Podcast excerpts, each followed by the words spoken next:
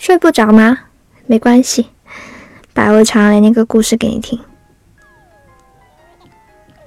睡不着的时候，你以为你是一个人吗？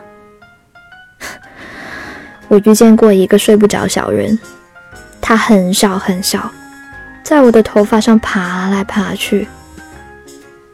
我刚好白天的时候遇到了不开心的事情，他就把这些忧虑、焦虑、恐惧当做甜点。哦，这是他最爱吃的点心。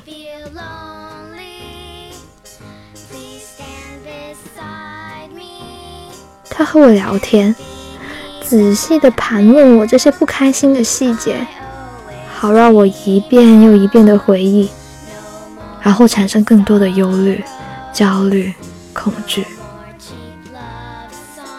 我说：“走开。”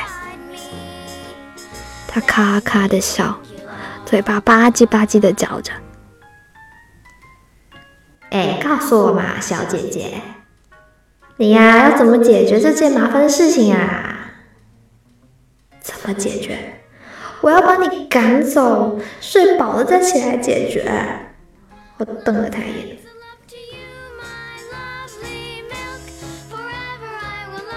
睡不着，小人一直赖到很晚很晚才离开。他一蹦下床，我就感觉到凉凉的困意。